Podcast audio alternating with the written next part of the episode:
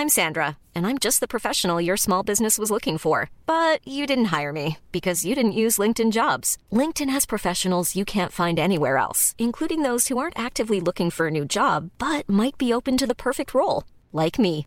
In a given month, over 70% of LinkedIn users don't visit other leading job sites. So if you're not looking on LinkedIn, you'll miss out on great candidates like Sandra. Start hiring professionals like a professional. Post your free job on linkedin.com/people today. Nimm, wie es kommt und mach was draus. Und sei dir sicher, das wird schon gut. Auch wenn es sich gerade nicht so anfühlt oder auch wenn es gerade weh tut, auch wenn es gerade dich verängstigt, aber das ist Leben.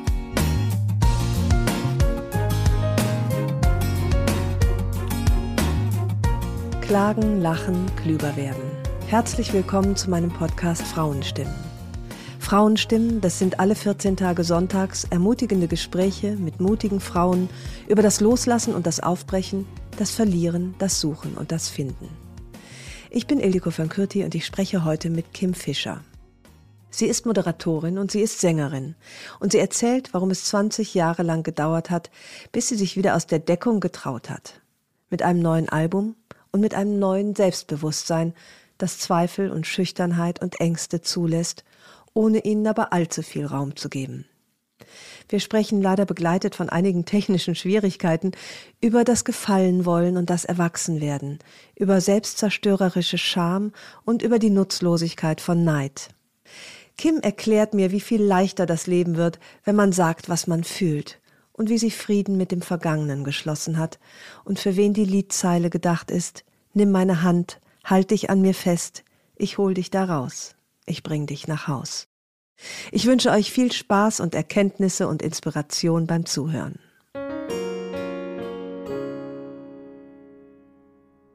Wir haben uns schon eingesprochen und du hast eben gesagt, dass die Leute dich gar nicht so richtig jetzt verorten können. Ah, jetzt singt die, die Moderatorin, die singt. Aber eigentlich bist du ja eine Sängerin, die, die moderiert. moderiert. Du kannst ja beides. Und zuerst war ja der Gesang und dann kam die Moderation. Ja, und dann oder? hat mir damals, ähm, haben mir Leute wie Dieter Thomas Heck, Ach. haben mir damals gesagt, dass das in Deutschland einfach nicht gehen wird. Moderieren und singen. Dass der Zuschauer gerne nach wie vor in Schubladen denkt. Und das nimmt man, weil Sängerinnen haben eine Magie, ein Geheimnis ah, und der Moderator ist ja eher offen und und das hat, glaube ich, damals auch sogar gestimmt. Ich weiß nicht, ob das heute noch so stimmt. Mir ist es aber ziemlich egal. ja. dir scheint sowieso eine Menge mehr egal zu sein, als es dir früher damals. war. Ich möchte weil du ja äh, eine singende Moderatorin und eine moderierende Sängerin bist, möchte ich jetzt diese Sendung tatsächlich beginnen mit deiner Stimme. Weil ich auf deinem Album auf diesen, diese Zeile gestoßen bin, die mich so wahnsinnig berührt hat. Und ich möchte dich dazu nachher gleich was fragen und sie einmal vorspielen. Nimm meine Hand, halt dich an mir fest. Ich hol dich da raus, ich bring dich nach Haus. Wenn der Frühling kommt, dich frieren lässt. Ich hol dich da raus, ich bring dich nach Haus.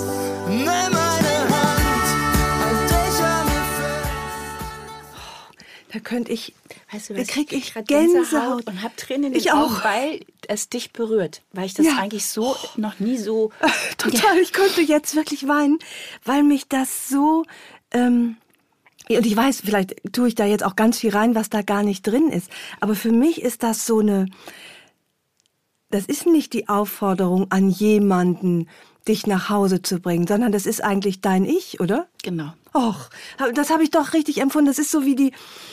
Äh, du sprichst ja auch darüber und wir sprechen auch hoffentlich genau über dieses Thema, dass man sich irgendwann selbst an die Hand nimmt. Also, Iliko, ich habe ja schon viele Interviews selber gemacht und gegeben und auch ähm, als Gast. Aber dass ich jetzt wirklich in der ersten Minute schon Pippi in der. Ja, ich auch. In den und man denkt sich manchmal so die Einstiegsfrage, was könnten die Einstiegsfrage sein? Bei einer Talkshow ja. denkst du immer, und das war ja perfekt. Also ich muss mich jetzt aber auch erst wieder sammeln, weil es mich auch so freut, dass du es tatsächlich Ja, auch so gemeint offenbar habe. so gemeint hast, Ja. wie ich es empfunden habe. Also oft ist ja, finde ich, Musik soll ja so sein, wie, wie, also jeder kann da was reininterpretieren für sich, seine eigene Geschichte. Die hat natürlich so eine Grundlage und die lädt ein fürs eigene Kopfkino oder seine eigene Erfahrung. Und meine Erfahrung ist halt die, als, als Peter und Ulf das für mich geschrieben haben, nachdem wir wussten, was wir da haben wollen, ist es natürlich ein Lied über Freundschaft, aber vor allem ein Lied, das war ja ursprünglich gar nicht als Duett geplant, sondern ich soll es alleine singen. Ja. Und es ist ein Lied für mich, ich nehme mich an die Hand und ich führe mich nach Hause. Also egal, wo ich bin, auch auf die Frage, wo ist eine Heimat oder wo bist du zu Hause, da, wo ich bin letzten Endes oder wo fühle ich mich sicher. Und ähm, früher war ich immer so darauf angewiesen, dass ich erstmal gute Stimmung mache, bevor ich auf eine Bühne gegangen bin. Ähm, das ist heute nicht mehr so wichtig, weil ich, ich mir jetzt vertraue, dass wenn ich darauf gehe, ich bin ja immer ich. Das wird schon irgendwie, weil ich weiß ja jetzt langsam, was ich kann und was ich aber Ja, auch nicht kann. ja, ja. Und dieses ähm, ist aber auch, weil ich einfach eine ganze Weile überhaupt nicht wusste, wo mein Zuhause, glaube ich, ist, weil ich ganz schön so sein wollte wie. aber ja. ich wusste gar nicht, was ist ein wie. Aber irgendwie Ja. wollte ich nicht so sein, wie ich bin, weil ich ja gar nicht wusste, wer ich bin. Also das ist so kompliziert. Aber Ja. Menschen, denen es ähnlich ging oder geht, die wissen genau, was ich jetzt meine. Diese Suche nach sich und gefallen wollen zum einen, aber sich auch nicht so komplett verbiegen wollen zum anderen, Ja. dann immer so kämpfen.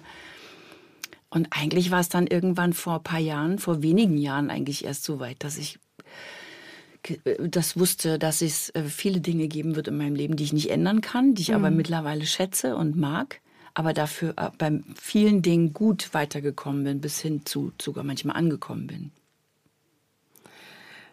Weil ich kann das für mich, das berührt mich auch deswegen so, weil das bei mir nicht wirklich so ist. Also ich, ich, ich diese Sehnsucht, in sich selbst zu Hause zu sein, die habe ich total.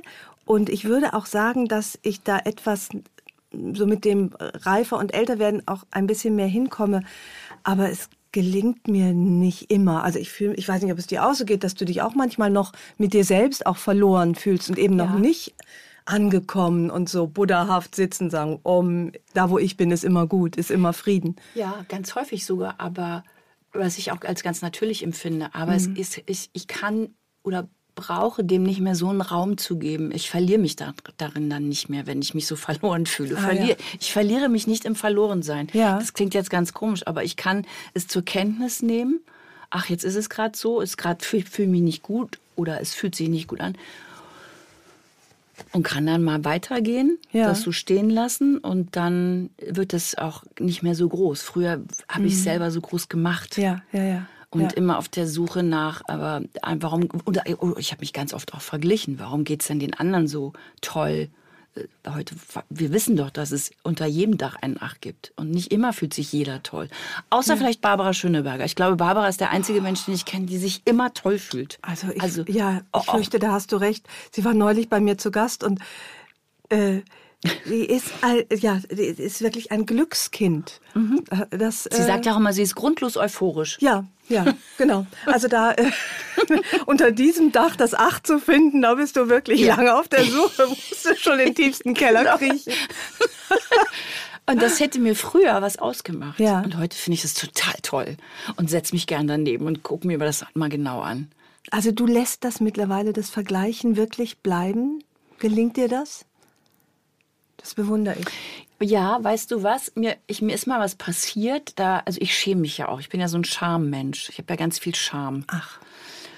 Und ähm, hab, das ist was, was ich beschlossen habe. Okay, dann ist das eben so. Also Ich kann, das kann ich nicht ändern. Also ich werde auch in einer Redaktionssitzung, wenn ich, wenn ich merke, dass mich auf einmal Menschen angucken oder wenn es, dann werde ich rot. Also dann, obwohl ich vor so vielen Menschen spreche in einer Talkshow, aber da, da ist mir nichts peinlich. Aber so privat ist mir sehr viel peinlich.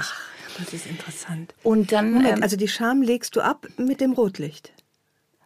Ja, da kann ich es benennen. Wenn mir, wenn ein Gast heute sagt, das ist aber eine blöde Frage, dann, dann habe ich mich früher da drin verloren auch. Und heute kann ich sagen, oh, das ist jetzt aber gerade echt unangenehm. Echt fanden Sie diese, warte mal, ich, ich versuche es nochmal, ich versuche nochmal eine andere Frage. Ja. Aber dann kann ich sagen, dass ich mich jetzt gerade nicht wohlfühle oder Ja, dass es mir ja. peinlich ist. Und dann löst sich das ja von alleine auf, weil jeder kennt ja so ein Gefühl. Und ähm, das jetzt zu erzählen, ist eigentlich ein bisschen peinlich, weil es lässt mich nicht in so einem guten Licht dastehen, was ich jetzt gleich erzähle, was aber so ein Gamechanger-Moment war für warum ich ähm, mich nicht mehr vergleiche. Also ich habe ähm, Theater gespielt und das hatte ich davor noch nie so in der Art und kannte also nicht, wie es ist, wenn ein Regisseur einen inszeniert. Und wir sind vier Frauen auf dieser Bühne gewesen. Und es gab so eine, die war so wahnsinnig brüllend komisch, so herrlich, wundervoll komisch. Sah dabei auch noch so schön aus und man, also die war auch wirklich für die Bühne gemacht.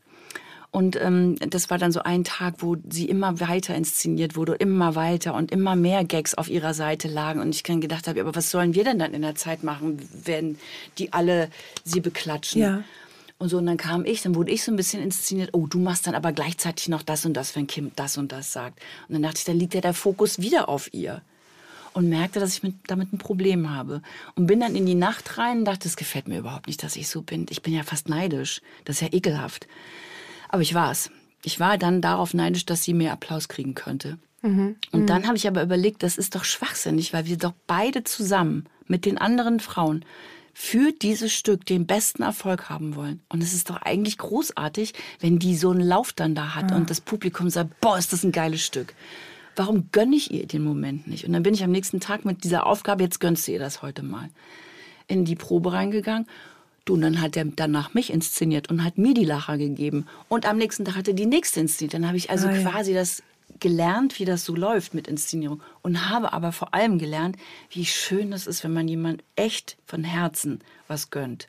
Und dann war das jeden Abend, habe ich mich auf die Stellen gefreut, wo sie ihre Lacher hatte, wo eine andere ihre Lacher hatte. Ah. Und das hat mich von so echtem Scheißgefühl, was, wo man sich ja auch selber gerne so reinsteigert und Ja. quält, total befreit. Und immer wenn ich merke, ich hab's, gönne ich. Das ist eine bewusste Entscheidung Ja. zu gönnen. Naja, nee, eigentlich ist es auch eine Herzens, also ist eigentlich auch in meiner DNA. Das finde ich finde schon schön, wenn es anderen auch gut geht. Ja. Aber in so, so Vergleichsmomenten, wenn ich wieder merke, ah, Ja, ja. so ein schwachsinniger, blödsinniger, Dann unnötiger rufst Vergleich. du dich, äh, sozusagen nimmst du dich an die Leine Ja. und äh, befiehlst dir ein Gönnen, was ja letztlich, also so wie du das beschreibst, die Situation im Theater, dich auch besser macht. Also dieses Schmallippige steht ja niemandem. Genau. Ne? Aber es ist natürlich jetzt ein bisschen unsympathisch, das zu erzählen, dass man, also dass ich das auch in mir habe. Ja, das sehe ich ja völlig anders. Also ich, es gibt ja niemanden, der nicht neidisch ist und es gibt, glaube ich, auch niemanden, der sich dafür nicht auch ein bisschen schämt. Wobei ich mittlerweile denke, Neid ist auch völlig okay. Es zeigt einem ja vielleicht, erstmal ist es so ein ganz, auch so ein ursprüngliches Gefühl, zu dem man, finde ich, auch stehen darf. Und es zeigt einem vielleicht auch, wo bestimmte Sehnsüchte liegen oder wo man mal genauer hinschauen sollte. Warum beneide ich diese Person? Das ist ja ganz interessant. Also wenn ich mir anschaue, ich bin schon oft neidisch, finde ich, und vergleiche mich. Und ich weiß, dass kein Heil drüber liegt, aber ich versuche dann daraus, also diesem Pfad zu folgen und, und mich zu fragen, warum beneide ich diese Person? Wofür? Was fehlt dir oder was motiviert dich Ja, oder was fehlt mir vielleicht auch nur vermeintlich? Und, und dieses Hinterfragen des Neides kann dann wahnsinnig gewinnbringend auch sein. Mhm. Das Gefühl in dem Moment finde ich aber unangenehm. Ja. Weil das macht's mir, macht mir, macht mich kleiner. Und es nimmt mir was weg. Ja, ich finde aber, wenn man es benennt, und du hast ja gerade diese Situation in der Talkshow äh, beschrieben, äh, zu was du heute in der Lage bist, nämlich Gefühle zu benennen. Also zum Beispiel vielleicht auch Neid, wie du es jetzt tust, zu benennen. Oder es gibt, gab diese Situation mit äh, Richard David Precht, dem du gesagt hast, weil er dich verunsichert hat, ähm, sie gucken mich so streng an, das verunsichert mich. Ja, genau. Stimmt. Und das finde ich wirklich eine Glanzleistung. Kannst du dazu noch mal mehr sagen, wie du an den Punkt gekommen bist, Gefühle zu benennen in der Talkshow, vielleicht weniger im Privaten? Es klang gerade so, als Doch, würde dir das auch äh, tatsächlich. Ja. Also im Privaten habe ich auch äh, das lernen müssen, weil ich auch jemand war, der wahrscheinlich so in der Kindheit immer gefallen wollte ähm, und so viele Dinge getan hat, von denen ich ausging, die werden jetzt gefallen. Ja. Obwohl ich die gar nicht vielleicht in mir hatte oder gar nicht mir jetzt entsprachen oder ich gar nicht das vorhatte, aber ich habe es getan. Also ich habe schon sehr schnell gelernt, was braucht denn das Gegenüber? Was will jetzt das Gegenüber? Und das ist, ähm, man kommt damit sicherlich erstmal ein bisschen weiter, aber ich finde es ganz schön gefährlich. Weil man nämlich dann immer weniger man selber wird oder bleibt oder ist. Und dann, dann, dann wird man so, eine, so, eine, so ein Fake. Und das dann festzustellen, das, macht- das macht dann wirklich klein. Also dann fühlt man sich, glaube ich, wirklich klein.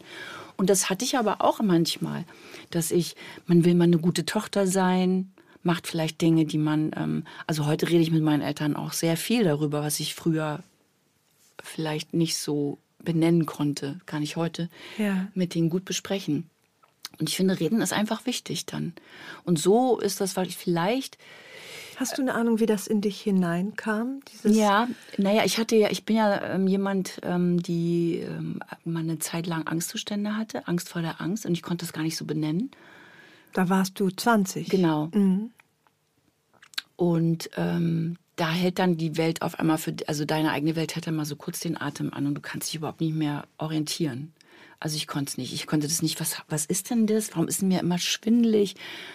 Warum bin ich denn so traurig? Ich hatte keine Idee. Also heute Ja. weiß es ja. Heute redet man drüber, heute äh, googelt man sich's, heute sieht man es im Fernsehen, was auch immer, man spricht drüber. So, und ich hatte keine Ahnung, ich fühlte mich sehr einsam damit und verloren und wusste nicht, wo setze ich ihn an, damit es hier wieder aufhört. Ja. Weil ich es ja nicht benennen konnte. Ja. Und dann habe ich aber ge gesehen, ich kann nicht mehr richtig U-Bahn fahren, nicht mehr Bus fahren. Ähm, also essen gehen ging überhaupt nicht.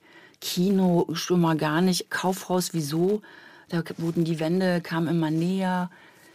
So, und ähm, dann habe ich gemerkt, ich, ich habe Angst. Ich habe einfach so und dann habe ich aber immer darauf gewartet, was ist wenn? Was ist denn wenn jetzt hier wirklich mir was passiert oder ich ohnmächtig werde? Ich bin noch nie da in der Zeit ohnmächtig geworden oder habe mich übergeben, aber ich hatte immer das Gefühl. Ja. Und das ist, glaube ich, das Ergebnis ähm, von eben nicht bei dir sein, nicht Das du ist sein. Ja. sondern gefallen und sich ausrichten nach den Bedürfnissen anderer. Das jetzt, ich finde, es klingt immer so wahnsinnig spirituell für andere, Nein, die damit nein, gar nichts zu tun finde ich haben. überhaupt nicht. Ich Das, hoffe immer, äh, wenigstens vielleicht, wenn ich darüber rede, auch anderen zu helfen, die es haben. Nämlich Ich finde es nur ganz, deswegen meine Frage, wie ist das in dich hineingekommen? Weil als Kind, als Heranwachsender ist man ja auf der Suche nach sich selbst. Und natürlich ähm, gibt es Menschen, denen man gefallen möchte. Das ist ja auch ganz normal. Und ich finde da den, den Weg zu finden zu einem eigenen Selbst, das ist ja auch ein steiniger, schwieriger. Man sagt, ich bin nicht fake, sondern das bin jetzt ich. Ähm, deswegen meine Frage, warum war das bei dir offenbar auf geradezu krankhafte Weise ausgeprägt oder zumindest dich sehr belastende Weise? Nein, die, Mehr die, offenbar als alle anderen Pubertierenden, die suchen und finden und Na, ich- verwerfen. Ich würde gar nicht sagen, dass das so mehr oder besonders ausgeprägt war im Gegensatz zu anderen. Ich glaube, andere, guck mal, in der Pubertät haben ganz viele Orientierungsschwierigkeiten, probieren sich aus, gehen Ja. über Grenzen. Ähm, bei mir hat es es halt dann in dieser, ich hatte, bin dann an den Hüften operiert worden und ich glaube, das war so ein Auslöser dafür. Also wäre ich ein sicherer Mensch mit mir selber in mir, in, in mir ruhend gewesen, dann hätte mich so eine OP auch nicht so umhauen können. Mich hat sie aber umgehauen. Und danach war eben nichts mehr so, wie es Mhm. Wie alt vorher warst du da? 18. 18, 19. Ja. Und dann kamen so diese Ängste. Ja, ja. Und dann ist erst das eine Bein operiert worden, dann das andere Bein. Und das ist halt ja ein extremer Eingriff gewesen auch. Und mit lange äh, bettlägerig und Ja, an Krücken ja. gehen und so. Also diese Hilflosigkeit, dieses Ausgeliefertsein, dann bricht halt mal alles kurz zusammen, das ganze Mhm, System. Und da hat es dann Platz, Ja. sich rauszupopeln ja. und so. Aber angelegt war es schon Hallo, viel früher, ne? Also in, Genau. in das, das Mädchen, das gefallen möchte. Genau, und dann so der Klassiker, die Eltern, die sich trennen und äh, ne, also das gehörte alles so dazu. Mhm. ja. Dann Einzelkind und ich habe mir immer Geschwister gewünscht. Also es hat alles so ein Mhm. Paket, wo ich aber heute auch sage, ja, ich habe das so empfunden, aber Gott sei Dank ist nicht mehr passiert. Also weil es war ja keine schreckliche Kindheit. Ja. Ich habe halt wie viele Kinder erlebt, dass Eltern nicht so richtig miteinander ein Paar waren und sich dann getrennt haben, als das Kind vermeintlich groß war, nämlich mit 18. Was, ich bin auch Einzelkind. Was würdest du sagen, woran, was glaubst du, haben wir gemeinsam? Woran erkennt man uns Einzelkinder? Nicht äußerlich, aber innerlich. Ja, woran erkennt man? Das ist echt eine schöne Frage. Habe ich mir noch gar keine Gedanken gemacht. Ich glaube, wenn ich jetzt von mir ausgehe, diese Fürsorge hat sich immer auf mich konzentriert. Mhm. Diese Liebe auf mich, aber auch die Angst und auch die Trennung von so Eltern kannst du nicht besprechen mit deiner Schwester oder deinem Bruder. Ja. Die Angst, also es ist immer so, als wäre so ein Brennglas drauf. Ja. Und ich glaube, es ist einfach verstärkter. Ja, ist von allem irgendwie von ein bisschen zu viel. Ne? viel. Ja, genau so. Ja, ja so empfinde ich das auch. Und jetzt, ähm, ich liebe meine Eltern heute viel mehr als damals. Ich glaube, früher mochte ich sie nur, heute liebe ich sie sogar. Ja. Und ähm, ich habe noch zwei Eltern dazu gewonnen, nämlich meine Stiefeltern. Und das ist wie so ein Kleeblatt, nenne ich die immer. Und ich bin so glücklich, dass die alle da sind. Aber habe jetzt mit meinen 53 auch wirklich Mordsrespekt davor, wenn die sich auf den Weg machen. Alles, alle eines Tages. Also ähm, Diagnose, begleiten, Ängste, verabschieden. Hm. Also da und das alles viermal und das als Einzelkind. Ja, auch das kommt auf dich zu und da musst du die Last auch ja. alleine schultern, also zumindest als einziges Kind. Genau. Äh, man, ja, ja. Und das habe ich aber mhm. schon mal gesehen, als meine Mutter mal zeitlang ziemlich überraschend äh, krank war dass aber auch wenn du Einzelkind bist, trotzdem die Familie und, und Freunde wie eine Familie, das, wir saßen zu elf teilweise bei ihrem Bett. Ach, schön, ja. Weil die ja. im Krankenhaus auch heute sagen, heute, heutzutage geht sowas auch, auch auf einer Intensivstation, wenn wir spüren, das tut dem Patienten gut. Früher war das ja immer nur mindestens Maximum ein ja, ja, Besucher. Und das habe ich da gesehen. Und da habe ich dann auch Vertrauen drin bekommen, also ich wünsche mir heute keine Wünsche zum Geburtstag wie alles Gute. Es soll, alles schön bleiben. Das ist total unrealistisch. Ich wünsche mir zu meinem Geburtstag, dass ich mit allem gut umgehen möge, egal was kommt. Also weil das Leben ist nun mal rauf und runter. Wenn ich eins gelernt habe, dann echt das. Und ich möchte gut ja. mit all dem umgehen können und keine Angst mehr davor haben. Und ich glaube, das ist ein Teil dessen, dass man diese Aufmerksamkeit und Achtsamkeit für diese, ah, ich vergleiche mich wieder oder all diese Dinge, die, die einem, die einen nicht so frei sein lassen. Ja. Dass wenn man die Aufmerksamkeit für all diese Dinge hat, dann gehen die auch weg. Ja. Das ist interessant, wie du das beschreibst, das Einzelkindsein, dieses unterm Brennglas sein, weil ich, äh, je älter ich werde, desto mehr denke ich, dass, dass ich ähm, ähm, zu viel hatte von allem und auch mich dadurch irgendwie zu wichtig genommen mhm. habe. Und ganz viele Probleme und Ängste entstehen ja dadurch, dass man selbst denkt, man sei der Nabel der Welt. Und das sei irgendwie unheimlich wichtig, wenn man jetzt ins Kaufhaus geht und die Wände näher kommen. Oder, also mhm. Angst ist, finde ich, oft eine Frage der, der ähm, Fehleinschätzung von einem selbst. Oder? Ja, mich hat dann auch mal eine Psychologin gefragt, ob ich meine Ängste überhaupt loswerden will. Und das fand mhm. ich ganz unverschämt. Natürlich will ich die loswerden. Mhm. Wer will denn mit seinen Ängsten konfrontiert sein jeden Tag und eingeschränkt sein? Es war für mich ja immer, dass das, der Radius wurde immer enger von Sachen, die ich machen konnte. Und dann habe ich aber irgendwann mal drüber nachgedacht, als ich in der Lage war, drüber nachzudenken. So ein bisschen hielt ich tatsächlich auch an den fest, weil ich mich da drin jetzt auskannte und mich ja. dann so zurechtgerückelt hatte. Ich fliege ja nicht mehr. Ich bin früher also in, innerhalb Deutschlands fliege ich nicht mehr. Und nicht aus Angst, sondern aus, aus äh, ja, weil man so einfach Vernunft nicht mehr und weil muss. es sich genau. nicht und es macht ja irgendwie mehr Sinn, mit der Bahn zu fahren, mhm. auch wenn man ein paar Stunden mehr braucht. Ähm, aber wann immer ich dann gelandet bin, kommt ja dann immer die Frage, und wie war Ihr Flug? Und dann habe ich gesagt, schrecklich, furchtbar. Dabei war es vielleicht ein ganz normaler Flug. Und dann habe ich mal so andere Passagiere mir ja, angeguckt und habe gedacht, was würden die dir jetzt antworten? Wahrscheinlich würde der eine Geschäftsmann sagen, was, ja, wie, wie immer, schön, Dank, danke. Die Frau da, die würde, die die ganze Zeit im Handy rumgefummelt hat, gesagt, oh, herrlicher Flug, war schön meine Auszeit. Und dann habe ich mir, ähm, habe ich gesagt, jetzt machst du mal, jetzt legst du dich mal selber rein und tust so, als hättest du auch einen Spitzenflug gehabt. Und Ediko, das hat nicht lange gedauert, auf einmal war meine Flugangst weg. Ich glaube, mhm. mhm. ich wollte, äh, ab diesem Moment, wollte ich einfach wie die anderen auch stinknormal ankommen ohne Theater und ohne, ja, oh Gott, ja. wissen Sie, dass ich Luftlöcher hatte? Davon wird es wahrscheinlich kein einziges gegeben haben.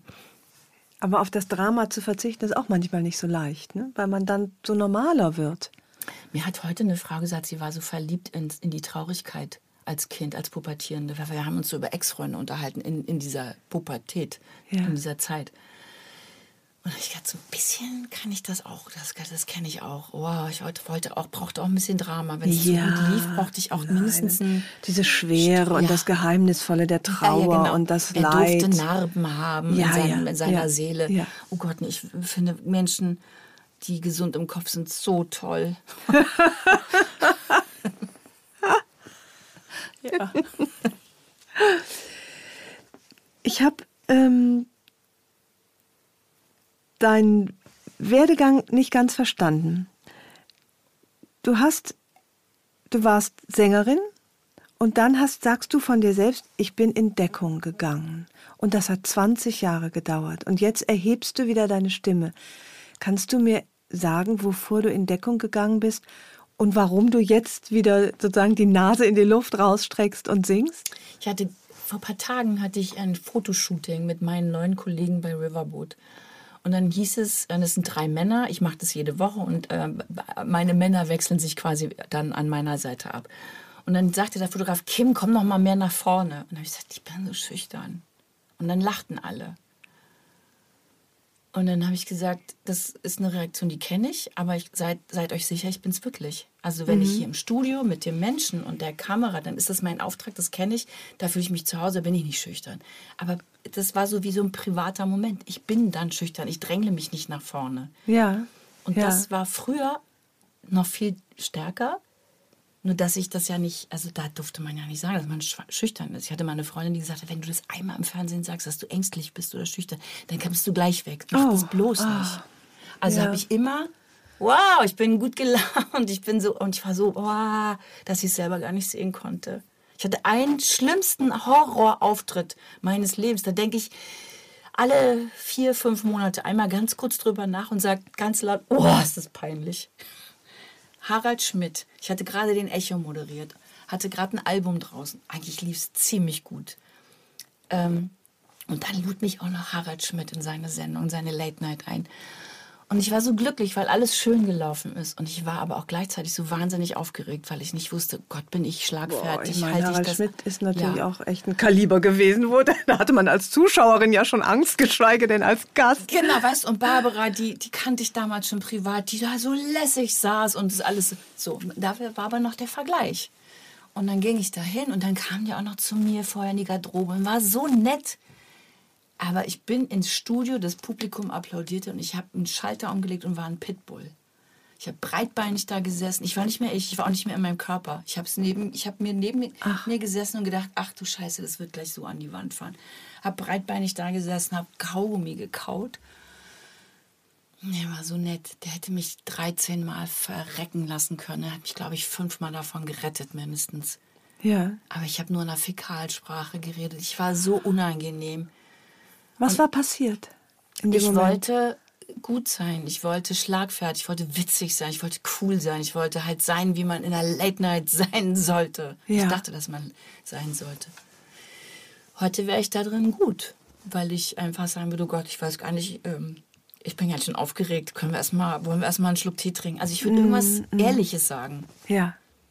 So, und da war das war ganz schlimm. Ich habe auch dann Zuschriften gekriegt und vom Management, die gesagt haben, also das war jetzt wirklich. Ich habe dann zwei Jahre die Melodie von der Harald Schmidt schon nicht mehr hören können, weil ich mich oh. so geschämt habe. Oh. Hast du auch irgendwie sowas, wo du im Nachhinein denkst, das möchte ich löschen von meiner Festplatte? Ja, ich hatte mal einen sehr verstolperten Auftritt in der NDR-Talkshow, glaube ich, mit Barbara als ähm, Gastgeberin. Und da saß neben mir Jan Delay, dieser Hamburger Sänger.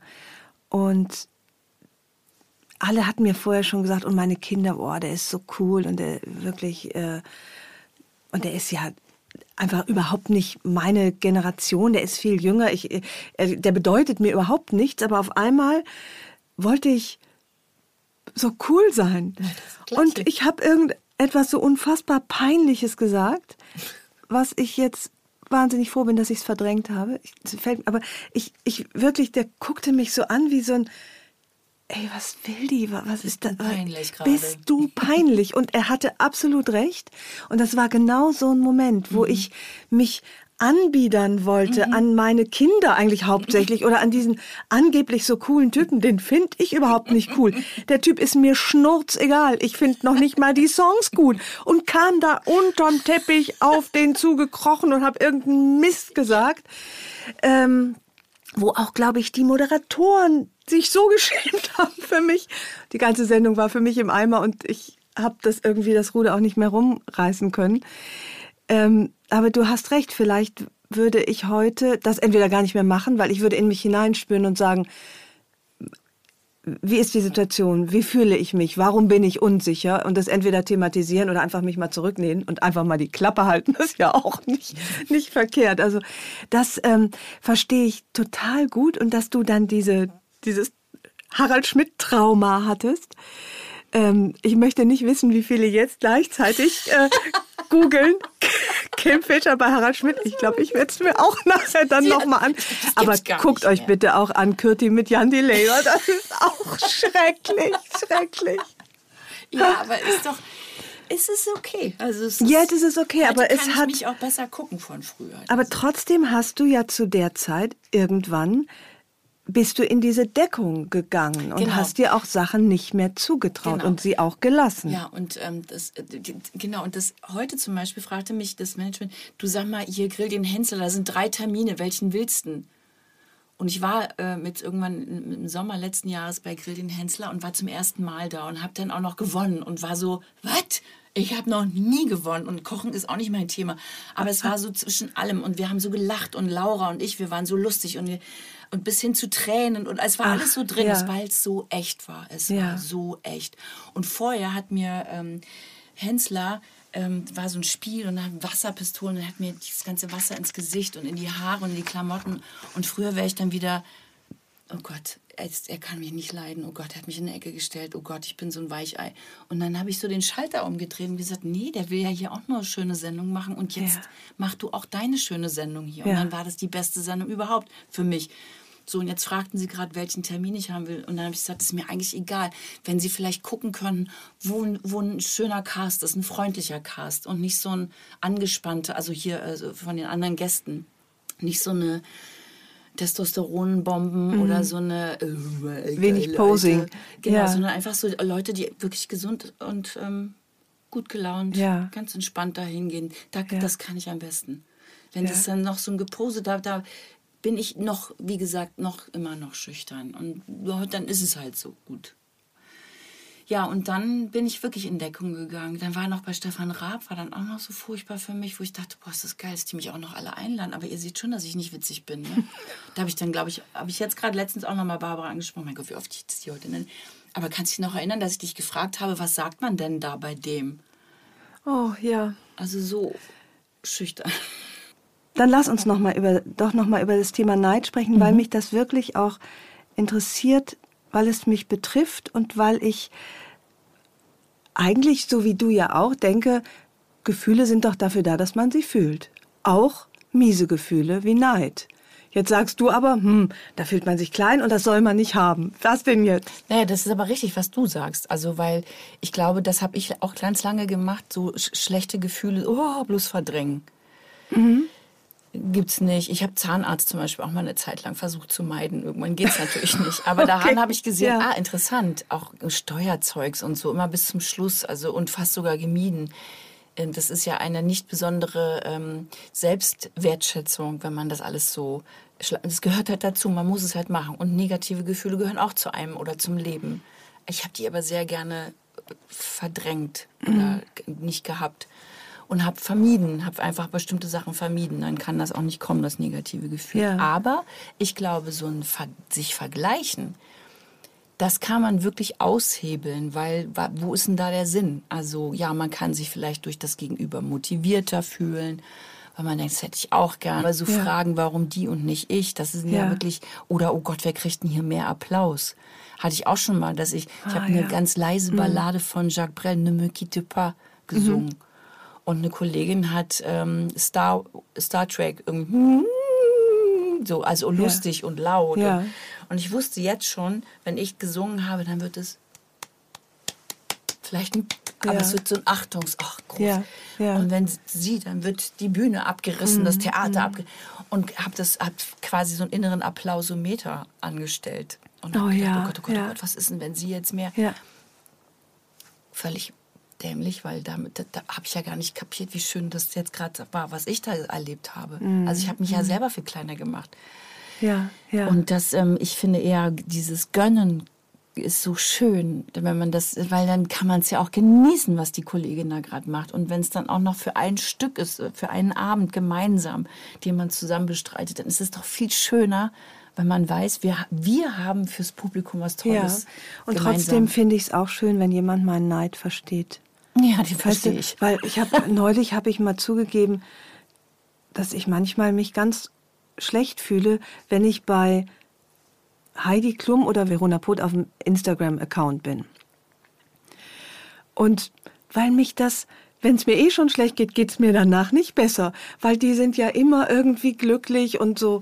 Äh, und ich Aber weiß, das dass meinst das du nicht ernst. doch. Ich meine, ja genau. Und so war nämlich Ja. auch die, die, Re- das meinst du doch nicht ernst. Du weißt doch genau, dass die auch nicht nur glücklich sind. Ich weiß das alles. Aber solche Suchtmaschinen funktionieren bei mir.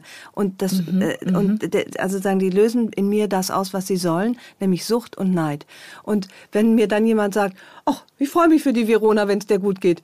Hm, dann ist mir aber mit meinem Neidgefühl, dann fühle ich mich Mhm. noch schlechter, weil ich denke, alles klar, das ist richtig, äh, das ist, du hast einen, du hast einen Schaden, wenn du dich neidisch fühlst, wenn du dich vergleichst. Und das glaube ich nicht. Ich glaube, ähm, dass ganz viel bei uns genau darauf angelegt ist, dass wir uns schlecht fühlen, dass wir beneiden, dass wir uns vergleichen. Das, die ganzen Social Media sind so gebaut. Grässlich eigentlich. Und, und äh, bei mir funktioniert das Bei auch, astrein. bei mir auch. Weißt du, bei wem bei, bei mir funktioniert? Diese Neni. Diese Köchin, ich weiß gar nicht, wie die, die, die Ah, Restaurantkette, ja, ja. die sie mit ihren 85 Ja. Söhnen, ich glaube, Ja, die haben fünf Söhne oder so, mit dem Mhm. Pantomimen-Künstler. Diese Familie, da kriege ich immer so ein bisschen Familienneid. oh ja, das verstehe ich. Sagte letztens eine Freundin, nannte das mal so, und da habe ich gedacht, ja, ach, weißt du, wenn dann so die Familie, die sitzen, also egal in welchem Restaurant, auf, egal auf welcher schönen Insel dieser Welt, und die sind so, da ist jeder Sohn auch gelungen. Ja, und die lieben sich untereinander. Und die haben nochmal neue sich Frauen nie. und Familien. Es verästelt sich Ja, so. das Und dann sitzt da nicht nur sonntags diese ganze 18-köpfige Familie glücklich und hat sich auch noch intellektuell was zu erzählen. Und sie lachen und sie trinken und brechen das Brot auf, über bitte. dem Hummus. Und ich kraul in der Zeit, während ich das mit der linken Dein Hand alles kraul ich meinem Zwergdackel über den Kopf. Und es läuft vielleicht irgendwie gerade Promi-Backen. Und ich denke, nicht mal das würde ich hinkriegen, so eine scheiß Torte. Da, das sind dann auch die Momente, wo ich dann auch weiß, jetzt muss ich dringend eine Freundin anrufen und sagen, geh mal in den Wald. Ja. Aber die habe ich auch.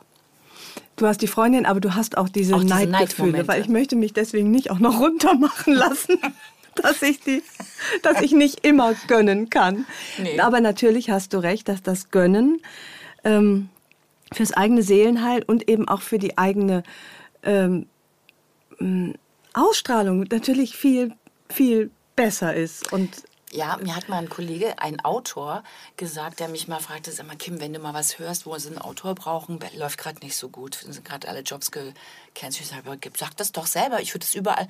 Nee, angeschossenes Viech riecht. oh ja Und diesen Satz werde ich in meinem ganzen Leben nicht vergessen. Das ist aber so ein bisschen wie die andere Freundin mal zu mir gesagt hat, sag bloß nie im Fernsehen, dass du äh, unsicher bist oder schüchtern oder Ängste hast. Bloß nicht. Und eigentlich wie bescheuert, wie schade Ja. und wie doof.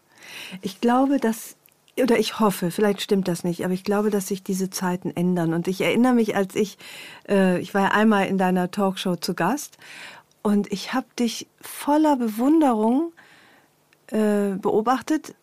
Ich kannte dich vorher nicht, äh, hatte dich nie erlebt, weil du eigentlich keine Talkmasterin bist, also keine Masterin, nicht so eine Instanz, sondern eine Frau, mit der man gerne sprechen möchte, weil sie, ähm, so, weil sie so echt ist und eben nicht die Chefin im Ring.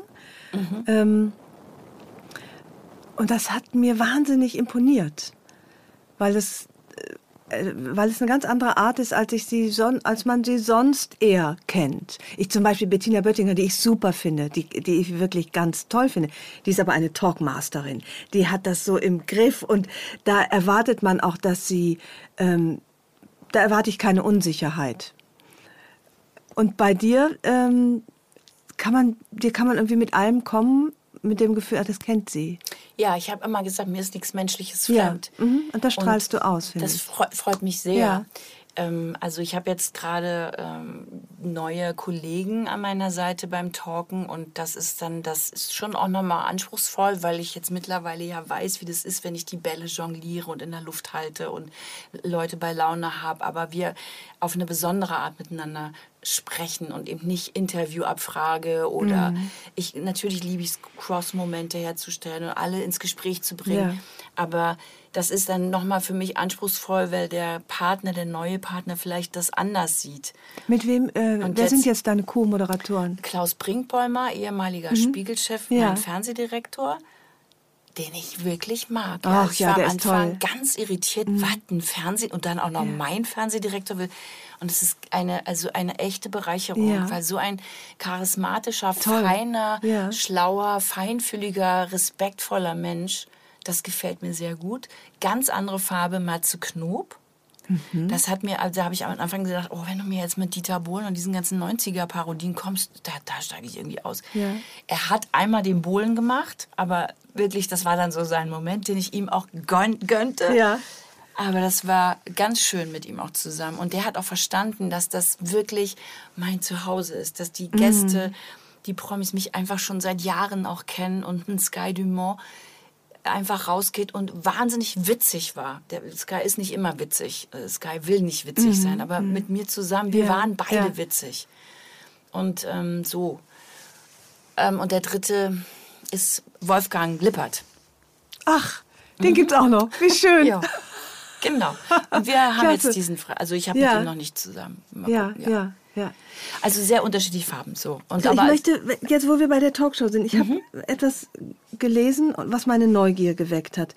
Du hast ja die Talkshow mal gekündigt oder mhm. aufgehört. Ich weiß mhm. nicht genau, weil ich mich meiner Meinung nach daneben benommen hatte. Den Satz habe ich gelesen. Ich weiß nichts darüber. Was war das? Ich habe meinem damaligen Kollegen gesagt, ich sage jetzt auch den Namen, glaube ich, Herr Weidling, Sie können mich mal am Arsch lecken.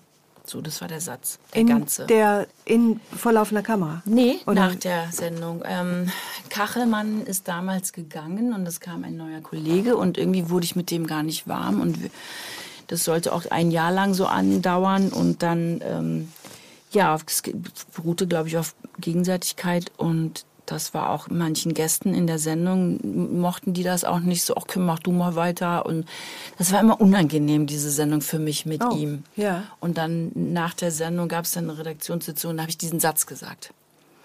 Nachdem ich gesagt habe, wollen wir mal hier, oder bevor ich gesagt habe, wollen wir mal alle miteinander reden, was ist denn da gerade in der Sendung passiert? Und dann sagte der, nö, ich habe schon mit der Redaktion, können Sie ja alleine machen. Und daraufhin habe ich gesagt, ich kann mich mal am Arsch lecken. Mhm.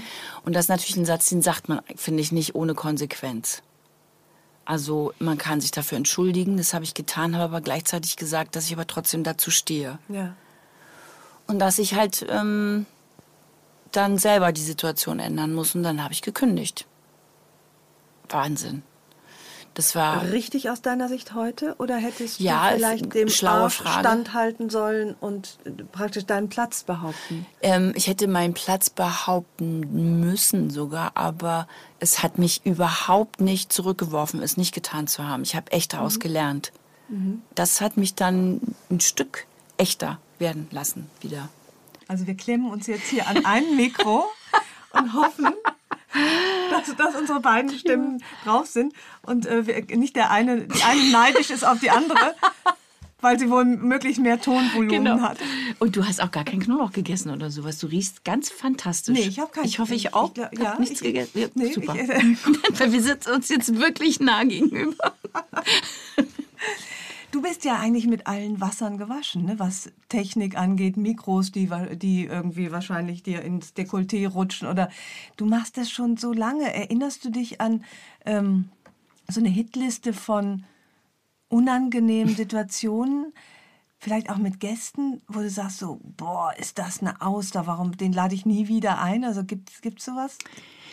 An Gästen ja, also wenn das wenn der Schauspieler, die Schauspielerin vor anderthalb Jahren ein Projekt gedreht hat und jetzt dafür Promo machen muss, weil es im Vertrag steht und schon kein Gefühl mehr für dieses ja. Projekt von damals hatte ja. und auch gerne nicht talken möchte, dann ist es ein bisschen schwierig. Das sind dann nicht so meine Lieblingsgäste. Ja. Aber hast du auch das dann mal angesprochen? Mhm. Das heißt auch, Mensch, sie sind aber maulfaul. Ja, ja, ja, ja. Ja, das muss man aber auch irgendwie respektieren, wenn die dann nicht so reden wollen. Aber da müssen wir jetzt zusammen gucken, dass wir das irgendwie hier Wieso mal. muss man das respektieren? Dann sollte er vielleicht in ja gar nicht dem in die Moment. Sendung kommen. Ja, ja. Genau. Ja, habe ich dann, glaube ich, auch danach vorgeschlagen. Und äh, was ich auch ein bisschen kompliziert finde, sind so überhypte, über selbstverliebte, so jungen jung SchauspielerInnen. Das, ja, da muss ich mich auch noch manchmal so ein bisschen die dann aber auch aus Coolness nicht so richtig die Zähne auseinanderkriegen. Ja, ah, ja, ja, ja. Ah. ja, die sich eigentlich auch so ein bisschen zu, ja. zu, zu cool für ja. die Welt sind und erst recht für so eine Ossi-Talkshow. Ne? Ja, aber oh, weißt du was, dann sind die wahrscheinlich so, wie ich damals bei Schmidt war. Vielleicht ist da, vielleicht schließt sich da der Kreis. Vielleicht sind die einfach nur wahnsinnig nervös. Ja, Genau, die sind auch nicht sie selbst. Die machen einen auf breitbeinige Mackerin, so wie du. Ja, vielleicht sind Und kriegen nachher Schimpfe vom Management. ja. Du bist doch ganz anders, genau, wie konntest du nur? Dann sagen die, ich hatte so Angst vor der Kim. Ja. Weil die Kim, die ist so cool. Darüber spricht ja jeder, wie cool die ist. Dass man auch Angst vor der haben muss.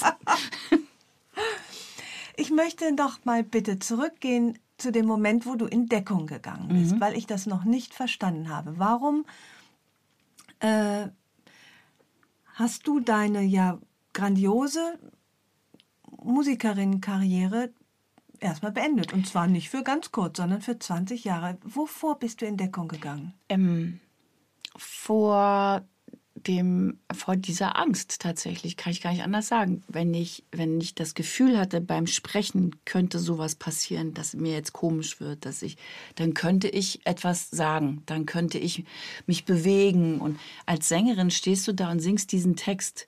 Und wenn du jetzt merkst, dass da jetzt gerade was hochkommt, jetzt, jetzt krabbeln gerade die Ameisen in die Arme hoch und du, du hörst auf einmal nicht mehr und es, es wird alles schwindelig und du kriegst nasse Hände und du hast so einen Druck im, dann war meine Angst viel größer, dass das beim Singen passiert, weil da kann ich nicht sagen, stopp ganz kurz oder irgendwas ja, anderes ja, ja, machen. Mich wenn ich mich bewegt habe, hörte das schon auf manchmal. Ja, ja.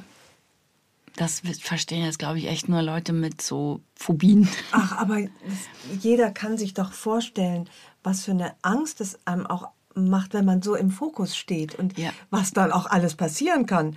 Könnte ich mich Stunden mit beschäftigen, mit furchtbaren Szenarien. Ja, weißt du, du stehst da so backstage und dann gibt es die Anmoderation, ja. dann hörst du deinen Namen mhm. und in dieser Zeit denkst du schon, oh Gott. Also es, natürlich, wir haben uns das ausgesucht, weil ich das so liebe. Ich liebe Musik. Aber dieses dann, wie du sagst, im Fokus auf einmal so, ich habe mich wohler gefühlt, wenn ich andere in den Fokus ja. gestellt habe. Auch wenn ich daneben saß weil wir das waren heißt, ja in einer Sendung. Du, du bist wirklich aus Angst mhm. hast du aufgehört zu singen. Mhm. Mhm. Hast du damit deinen Frieden gemacht? Total. Wie? Ich habe ja, ähm, weil ich so leidenschaftlich gerne singe, ähm, habe ich immer weiter gesungen, so in eigenen Sendungen. Mal Gäste eingeladen, mit denen ich zusammen gesungen habe oder, oder mal eine zweite Stimme hier oder auf einer Gala. Das ging alles. Das, da war dieser Druck, eine CD verkaufen zu müssen, der war dann nicht mehr da. Das war ja. so alles freiwillig und leicht. Und irgendwann war aber das, das Gefühl, Mensch, jetzt, jetzt würde ich gerne noch mal was erzählen. Jetzt will ich, ach, ich will für mich, für mich will ich noch mal ein Album machen. Ich will noch mal ähm, dass ein Promoter mit meinem Thema in der Tasche zu einem Fernsehredakteur geht mhm. und sagt, hier, Newcomerin Kim Fischer mit 53. Ist die Angst weg oder ist sie... Das wusste ich nicht. Um, ich, ich hatte ja, ich habe ein Lied drauf, das heißt keine Angst ich mehr. Weiß, ja. Und, ähm, und das, da sind ganz viele drauf angesprungen bei den Interviews. Und ich hatte dann auf einmal wieder plötzlich viel über diese Angst erzählt und dachte, heiliges Blechle, nicht, dass die jetzt wieder so akut wird. Und, mhm. und weil ich sie dauernd anspreche, dass sie sich aufgefordert fühlt, wieder vorbeizuschauen in meinem Leben. Ja. Und dann wusste ich auch nicht, wie das dann wieder in so einer großen Sendung sein wird. So eine Silbereisensendung, so wo Millionen auch gucken, Ja. live. Ja. Live fand ich auch mal ganz schrecklich dann, weil in der Sekunde kann ich ja nicht aufs Klo rennen. Ja, ja, ja. Und, ähm, und da war dann halt Peter Plate, der ja genauso Ängste hatte von Rosenstolz, der mit Ulf zusammen das, äh, dieses eine Lied, was du vorhin angespielt hast, Ich bin da geschrieben hat, der hatte das ja auch. Und dann habe ich gesagt, nur wenn du das mit mir singst, dann mache ich das. Zwei und, Angsthasen. Genau, und dann, dann haben wir für die Bunte ein Interview gegeben. Und dann hat Ilka P. Müller uns über unsere Ängste ausgefragt und, oder befragt, nicht? Ja. Und dann erzählte Peter, dass der erst kürzlich so einen Angstanfall hatte. Da habe ich den angeguckt. Ich sag, wie? Wie, Moment, also das heißt, du und ich, wir gehen da hin und wissen beide nicht, ob wir jetzt da so eine Angst kriegen. Also das war wirklich, also das war schon, ich war schon nervös, Ja, äh, ob der. Und dann haben wir das beide einfach nur genossen. Wir hatten Windmaschinen, ich war glücklich. Ich war Celine Dion. Für mich. Ach, herrlich. Ich hab's Also genossen. dein Lied, keine Angst mehr, das geht so, habe ich mir aufgeschrieben, weil mir macht dieses Lied Angst. Ich habe keine Angst mehr, ich habe mich ihr gestellt, sie ist nur noch ein kleiner Fleck in meiner Welt. Und jetzt singe ich darüber Lieder und gehe nicht mehr auf Tauchstation. Was ist denn ein Mensch ohne Angst? Das gibt es doch Nee, deshalb nicht. ist es ja auch ähm, ist ein kleiner Fleck in meiner Ja. Welt. Ein, also der, die gehört immer dazu. Die Also ich habe keine Angst mehr, stimmt natürlich so nicht. Nee, aber nicht mehr Aber- diese Angst, ja. wie ich sie hatte. Ja. Mhm. Dieses Angst vor der Angst. Und jetzt habe ich eine ganz natürliche Angst. Wenn ein Flugzeug heute, wenn ich fliege, was ich wie gesagt kaum tue, wenn dann, wenn es ruppelt, dann weiß ich, jetzt findet es der neben mir auch nicht geil Mhm. gerade. Aber es ist die Angst nicht mehr vor der Angst. Ja. Dieses, es ruckelt gar nichts, Das es könnte aber gleich Normalmaß, ruckeln. Wo, wo sich der Kreis wieder schließt zum Einzelkind. Wir hatten von allem zu viel und es ist gar nicht so leicht, dann Exakt. auch die Angst, nicht ein Drama draus zu machen, sondern es ruckelt. Jetzt haben sie alle ein bisschen Schiss und meine Angst ist nicht mehr Ja. als die der anderen. Ja, Ja. genau das ist es. Ein kleiner Fleck in meiner Welt. Oder auch mal ein größerer, wenn du wahrscheinlich, äh, bevor du bei Florian Silbereisen auf die, Eisen auf die Bühne trittst, Genau, da das ist ganz natürlich, ganz Lampenfieber, zu haben. Ja. Und das habe ich nämlich dann Ja. auch, ich habe das richtig bewusst einmal dann so alles jetzt erlebt, auch bei Zarella, Giovanni Zarella, da bin ich alleine aufgetreten und habe gedacht, oh Gott, das hast du jetzt wirklich so richtig mit Staging, also mit einer kleinen Choreografie und dann mit großer Windmaschine und langem Steg und oh, und dann habe ich das aber auch so genossen. Ja? Ja. Wo war die wahnsinnig Angst? War sie nervös. auch die- da vorher? Oder, Nee, es war das ganz normale Lampenfieber Ja. da und dieses jetzt, es war eine bewusste, kontrollierte Geschichte. Ich habe gedacht, jetzt bleib auch schön weg. Du, du extreme Angst, du ex Angst vor der Angst, bleib bloß weg, komm jetzt nicht, weil dann weiß ich gar nicht, wie ich das.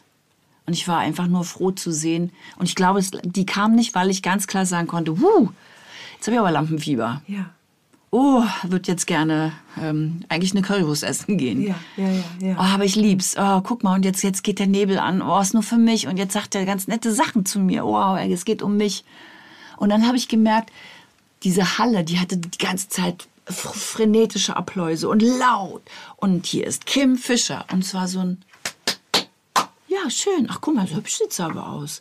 Ich hatte auch drei Wochen Magerquark gefressen und diesen weißen Jumpsuit ja, natürlich. klar, Da wollte ja. ich dann auch wirklich reinpassen. Und ähm, das gab so ein, ach hallo, ach du singst jetzt? So ein Applaus. Und dann merkte ich aber, das Lied kam dann der erste Refrain und ich ging dann so diese zehn Welches Lied Meter, hast du gesungen? solange wir wild sind. Und ich ging dann so diesen Steg, der war zehn Meter lang und ging den dann so souverän, hat mir noch vorher Cola unter die Sohlen gemacht, ein alter Tänzerin-Trick wohl, Was damit ich mit meinem? Cola, damit es ein bisschen klebt, damit du mit den High Heels nicht auf dieser glatten, hab also für alles gesorgt. Lustig. Und dann Singt man da live? Singst du da live? Nee, da habe ich nicht live gesungen. Das ist so eine große Halle. Ich hätte sogar in ihr Monitors eigentlich haben müssen, weil es mit dem Schall und Hall, ach, egal, Ja. ein bisschen sich verzögert. Und dann ging ich diese, diesen Steg lang und dann hörte ich und sah ich auf einmal, wie Menschen so aufstanden und klatschten. Und dann dachte ich, ist das toll.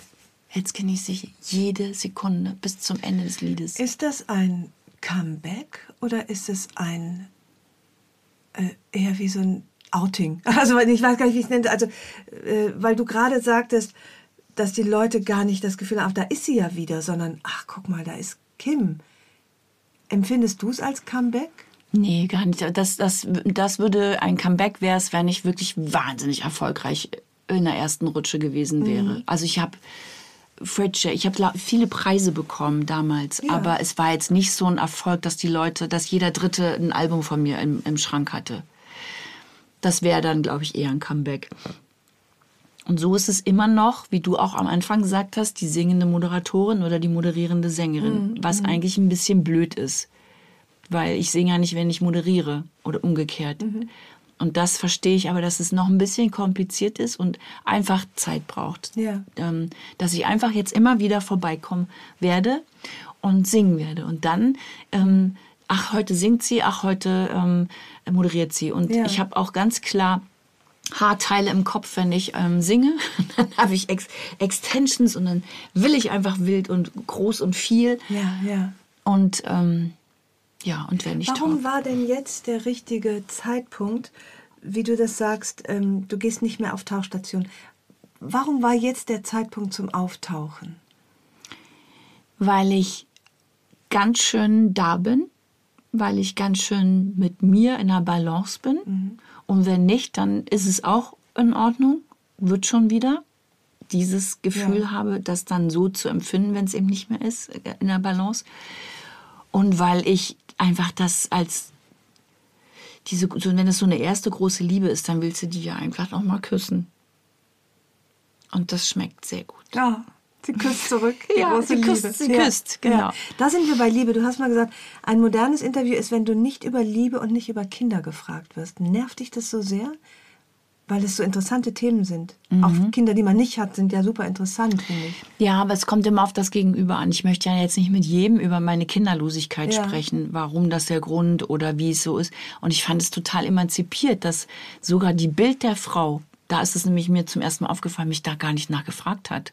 Wo ich eigentlich genau bei denen mit so Themen rede, äh, rechne. Ja, ja. Und dann kam das gar nicht. Und das fand ich total Ja, und revolutionär. jetzt und bin ich nämlich mit sowas, super modern. Weil ich, weil ich es so schön fand, du sag, hast an irgendeiner ähm, Stelle gesagt, dass es dir ganz gut gelingt, in Frieden zurückzublicken. Das ist was, woran ich auch versuche zu arbeiten. Es gelingt mir nicht immer. Also ich hader schon auch mit dem, was war, oder ich suche manchmal die Schuld für etwas, statt vielleicht nur die Ursachen. Also ich, ich, ich verurteile mich gerne und auch meine Vergangenheit.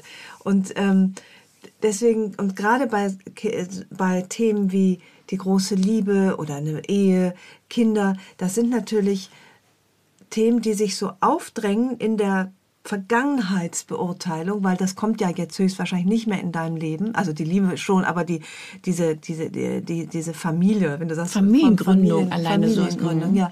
Und ähm, ist das auch etwas, wo du mit Gelassenheit und Frieden drauf schaust? Da gibt es noch etwas, wo du, ist das ein Thema, mit dem du haderst? Tatsächlich nicht. Ähm, aber noch nie. Ich habe noch nie damit gehadert. Also da bin ich relativ pragmatisch. Dass ich, ich kann ganz gut Dinge annehmen, wie sie sind. Ja, ja. Und sie sind bei mir halt so, dass es sich, das hat sich nicht nur nicht ergeben, sondern es hätte nicht funktioniert mit Kindern. Und da kann man jetzt ähm, natürlich tausend Wege noch gehen und ähm, auch medizinisch alles ausprobieren. Aber für mich war klar, das ist jetzt so. Ja. Das wird einen Grund haben. Und ich will es auch nicht, ähm, das Schicksal, ich will das Schicksal nicht so herausfordern, sondern ich will es, weil wenn ich es herausgefordert hätte und es hätte nicht geklappt, ich glaube, dann hätte ich gehadert. Und das aber so anzunehmen als Anlage in meinem Leben, so ist Ja, es jetzt, ja. dieser Lebensplan, habe ich eher damit Zeit doch verbracht, ähm, mir ein schönes Leben auch zu machen. Also mir trotz allem oder eben nicht trotz allem, sondern auch ein schönes Leben. Wie du als Mutter habe ich ein schönes Leben Ja. als Partnerin, als äh, Hundebesitzerin, als Freundin, als Arbeitende, aber eben keine Mom.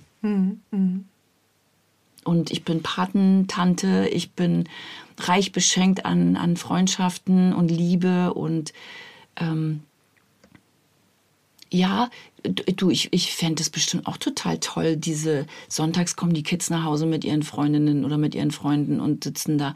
Aber wer sagt mir, dass das immer alles toll Ja, ist? ja, dass die überhaupt kommen. Und, also dass dann- sie- ja, ja, das ist nämlich ganz interessant. Man geht ja im, oder das ist vielleicht falsch, aber gerne geht man ja davon aus, dass das Leben, das man nicht hatte, das bessere gewesen genau. wäre. Und das habe ich. Quatsch, das genau. muss ja überhaupt nicht sein. Vielleicht wärst du längst tot. Genau, oder also, das Kind wäre mh. krank oder also alle mh. schlimmen Szenarien, die haben ja. sich jetzt. Mh. Ist natürlich auch so ein bisschen vielleicht so ein Feigenblatt manchmal. Ähm, es ist auch, man macht sich dann vielleicht auch sehr einfach zu sagen, das ist jetzt so, weil so wäre schlechter.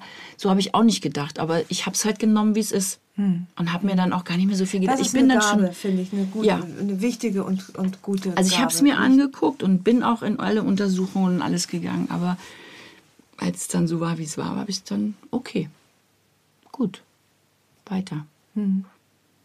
Für was wird es jetzt Zeit in deinem Leben? Hm. Auch so eine schöne Frage, über die ich mal kurz nachdenken möchte. Mhm.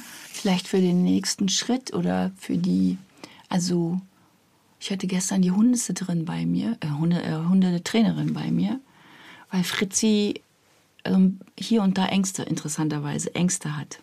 Dein Hund? Mhm. Ach. Und ähm, dann sagte die Trainerin, oh, es ist aber auch, nee, hier eine Feuerwehr, da eine Polizei, da die S-Bahn, da, oh, warte, ja, ja, Ge Fahrradgeklingel, hier ein Gehupe, da ein Rollkoffer. Also ich wohne halt mitten in der Stadt, ja. mittendrin. In Berlin. Am Kudamm, genau. Ja. Mhm. Und es ist einfach Hölle laut. Ja. Und das ähm, ist so für, für so einen Dackel einfach scheiße. Und ich hab die halt, ich nehme die auch immer gerne mit. Also das ist nicht nur für mich, sondern weil ich dachte, das tut ihr auch gut, das findet sie auch toll. Bis ich jetzt aber erkennen musste, Bahnfahren ist okay, aber der Weg dahin ist scheiße für sie. Es ist einfach zu laut und zu viel. Ich muss das jetzt langsam mit ihr aufbauen. Muss hingucken, wo hast du denn deine Ängste, was kann ich denn tun?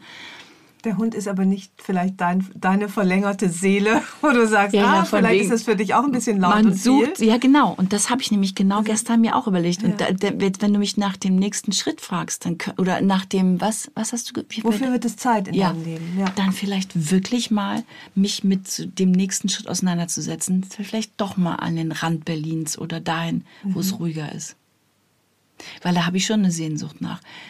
Lustig, vielleicht hat dein Dackel sozusagen, weißt du, wie so ja. eine Projektion, ja. dass dein Dackel dir vormacht, wie es in dir vielleicht ein bisschen aussieht. Das kann, das kann jetzt sehr weit hergeholt sein. Ein bisschen aber, Küchenpsychologie, äh, aber man sagt ja auch immer, man sucht sich den Hund aus. Gut, das fand ich auch immer so ein bisschen, ja.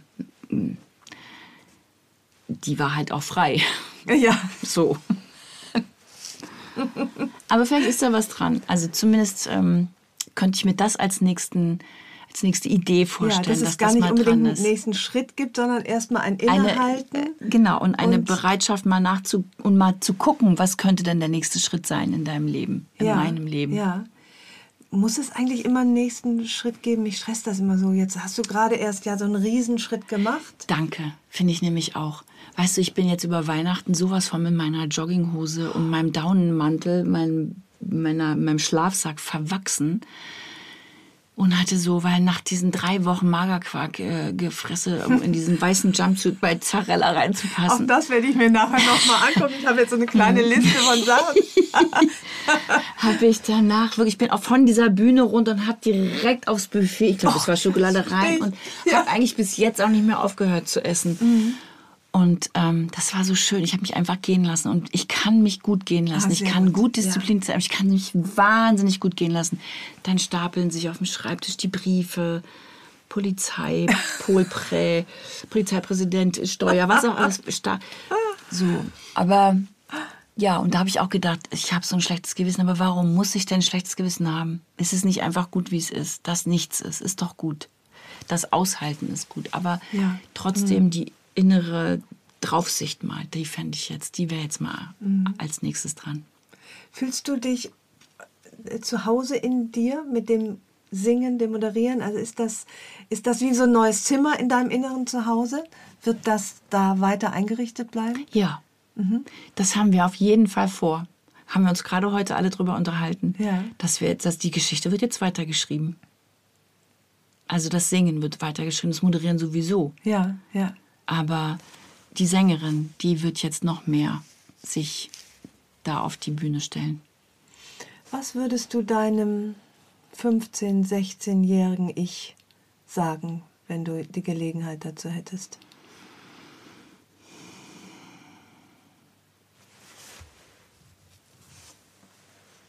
Nimm, wie es kommt und mach was draus. Und sei dir sicher, das wird schon gut. Auch wenn es sich gerade nicht so anfühlt oder auch wenn es gerade weh tut, auch wenn es gerade dich verängstigt, aber das ist Leben. Und mhm. genauso das ist das, die eine Seite und die andere Seite ist ja dieses wilde, pralle Leben. Nimm dir ruhig ein bisschen was von diesem wilderen, weil das habe ich nämlich eine Zeit lang auch nicht gemacht, eben aus diesen schüchternen, ängstlichen ja, Momenten. Ja, ja. Es ist eigentlich schade, dass es einem als junger Mensch so sehr an Geduld fehlt. Ne? Also es ist ja völlig klar, welcher, welcher äh, Mensch, äh, junge Mensch ist schon geduldig. Ich weiß, mein Tauf, Taufspruch äh, geht nämlich ähm, von Christian Morgenstern, alles fügt sich und erfüllt sich, musst es nur erwarten können und dem Werden deines Glückes Jahr und Felder reichlich gönnen. Und dieser Taufspruch ist natürlich, finde ich, für einen heranwachsenden Menschen so weit weg, so richtig, aber so weit weg. Ich meine, Geduld, Ruhe, äh, stilles Reifen heißt der auch noch. Mhm. Und eigentlich mhm. für, stille Reifen muss man reif sein, oder? Mhm. Absolut. Und das Erkennen, also ich, ich bin jetzt 53, das Erkennen, dass noch so viel Schöne hoffentlich, also wenn der, wenn alle mitspielen, dass dafür noch Zeit genug ist, das auch wirklich zu tun. Also, weil manchmal denkt man ja schon mit Anfang 50, oh Gott. Also habe ich gehört, tatsächlich. Ich selber empfinde Gott sei Dank überhaupt nicht so, sondern freue mich jetzt auf alles, was kommt. Weil jetzt ist es echt, jetzt ist es, was es auch ist, ist es gut. Mhm. Und das, so heißt ja auch genau dein Album mehr. Du willst mehr vom Leben. Das hat, das hat was sehr, auch was Forderndes, auch ein bisschen Ruheloses. Was mich auch so ein bisschen nervös macht, ich möchte auch manchmal weniger wollen dürfen. Weißt du, wie ich meine? Also es hat so ganz viel, ich will mehr vom Leben. Und gleichzeitig sind wir ja alle auch auf der Suche nach Ruhe und den, und uns die Pausen auch zu gönnen, die uns das Leben manchmal gar nicht so ja, richtig. Ich finde dieses, das ist mehr, mehr, mehr, mehr ist ein tatsächlich ein, ein Song von, das Album heißt Was fürs Leben. Und dieses Meer ist entstanden, als wir alle zusammen gesessen haben und noch so Textideen und so. Und ich sage, oh Leute, ich, ich, ich sehe uns schon alle, wenn das hier alles vorbei ist. Das war tatsächlich in der Corona-Zeit. Ich sehe uns schon auf Dächern tanzen ja, und ja. endlich wieder und dabei habe ich mich so reingesteigert, als ich das so erzählt habe und diese Bilder gemalt habe. Ich war dafür mehr, mehr, mehr, mehr, mehr, mehr küssen, mehr wieder ein Getränk in der Hand haben und und sei es nur zu Hause und und ähm, mhm. ich habe an, an meine Freunde habe ich während der Corona-Zeit habe ich uns Disco-Kugeln so kleine Disco-Lichter äh, geschenkt und dann haben wir das so genossen halt zu dritt oder zu viert oder ja. wie viel wir ja. dann auch mal waren oder dann wurden es vielleicht auch mal mehr, durften wir wieder mehr sein. Dann am Abend, wenn wir gegessen haben und wenn wir uns nur eine Stulle geschmiert haben. Aber dann zack, Licht an und dann ein paar Songs und dann haben wir alle getanzt. Ja. Und davon wollte ich mehr. Ja, ja. Ja. Und, will ich immer noch mehr. Ja, ach ja. es sei dir gegönnt. Ja. Vielen, vielen Dank für diesen wunderbaren Besuch. Es ist äh, mir eine Freude, an deiner Energie teilzuhaben. Und ich, ich, egal was du machst, ob du moderierst, ob du singst, ich höre dir immer gerne zu. Das fand, ich finde das ganz toll, vielen Dank. Aber ich mochte das Gespräch jetzt auch gerade sehr. Mit allen technischen, mit dem Rauschen, was auch immer. Dem, ja. Ich hoffe, dass da einiges noch zu hören von ist, von dem. Also das war echt, du hast, du inspirierst mich und machst ähm, einfach auf, mal selber über was anderes nachzudenken und nicht immer die gleichen Fragen. Das freut mich. Schönes Gespräch, schönes Miteinander. Ja, das fand ich auch. Vielen Dank dafür.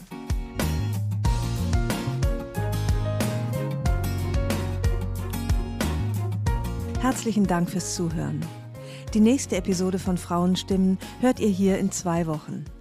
Vielleicht mögt ihr die Frauenstimmen abonnieren, dann verpasst ihr keine neue Folge. Und wenn euch mein Podcast gefällt, dann würde ich mich sehr freuen, wenn ihr ihn weiterempfehlen und mit ein paar Sternen bewerten würdet. Ich freue mich auf ein Wiederhören und grüße euch herzlich, wo auch immer ihr seid. Eure Ildiko.